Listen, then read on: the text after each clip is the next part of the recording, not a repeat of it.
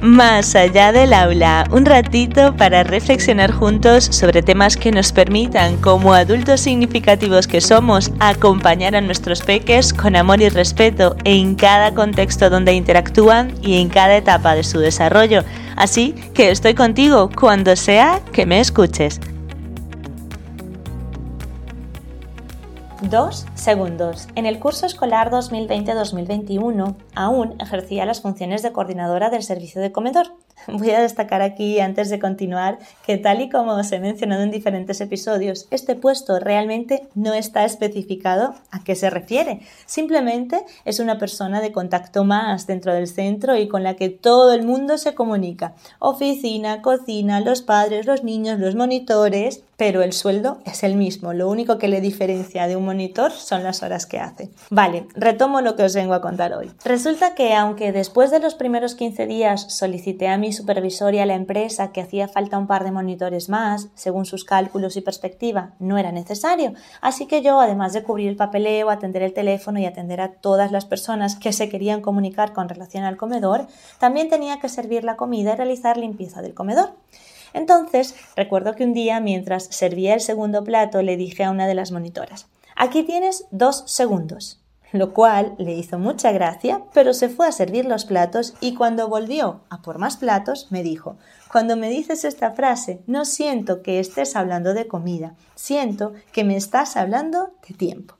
Nos reímos y cuando acabó el servicio le dije que me había recordado la película de Justin Timberlake In Time, en la que el mayor bien era el tiempo, puesto que con él se pagaban todas las cosas que se hacían en la vida. Mi intención no es venir a hacer spoiler de la película, sin embargo, sí que quiero destacar que desde mi interpretación y de algunas de las personas que la han visto, en realidad la vida actual y la de todas las épocas se paga con tiempo, porque más allá del dinero, si al final estamos todo el rato trabajando para adquirir ese dinero, poco tiempo nos queda para disfrutar de las cosas que podemos comprar con ese dinero. Quizás os estáis preguntando a qué viene toda esta historia. Os hablo de ella porque en los diferentes encuentros con adultos significativos de los que he disfrutado como oyente o facilitadora, bien sean talleres, charlas, conferencias, webinars, etc., a la conclusión que siempre llegamos de por qué no estamos siendo capaces de interactuar con nuestros peques de otra forma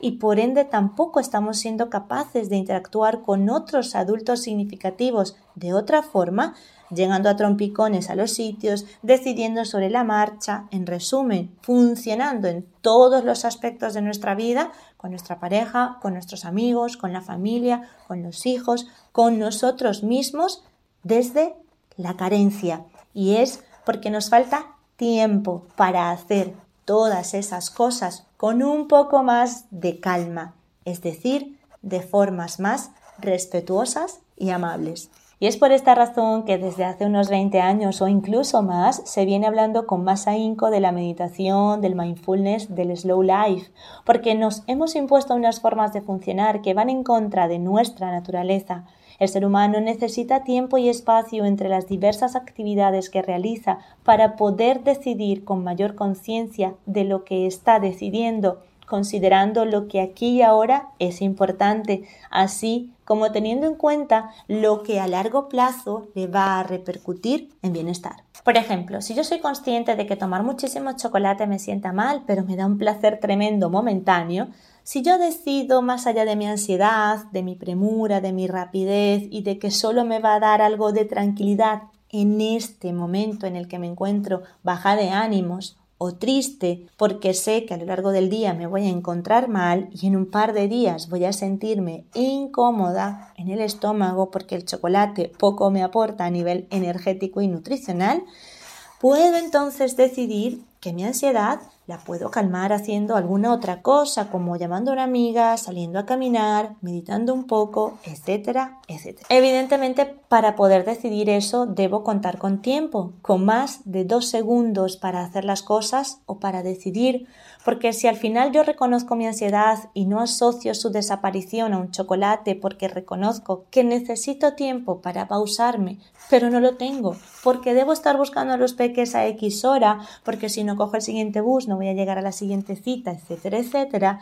Al final, día tras día voy a ir poco a poco desoyendo a mi cuerpo y empezaré a funcionar en automático absoluto, utilizando solamente mi hemisferio izquierdo, cuya función es generar patrones de funcionamiento, porque eso ahorra energía, y dejando de lado mi hemisferio derecho, buscando nuevas formas de hacer en las que pueda permitirme pausas y así ser creativa en las diversas situaciones de mi vida. En resumidas, la anécdota de los dos segundos es simplemente para recordarnos que debemos resignificar nuestro estilo de vida, cambiar esas prioridades en las que lo principal es estar en todo sin importar el coste de tiempo que eso implique. Vamos a decidir desde nuestra libertad que reside en saber darnos espacio y tiempo antes de actuar ante cualquier decisión, para así experimentar plenamente los momentos que vivimos.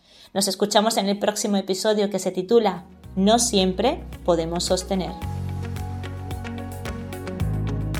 Si te gustó este episodio y crees que puede aportar a otros, compártelo. Nos escuchamos cada miércoles y viernes para reflexionar juntos aquí, más allá del aula. Recuerda que puedes contactar conmigo a través de Instagram arroba entre saberes y sabores o en la web entresaberesysabores.com.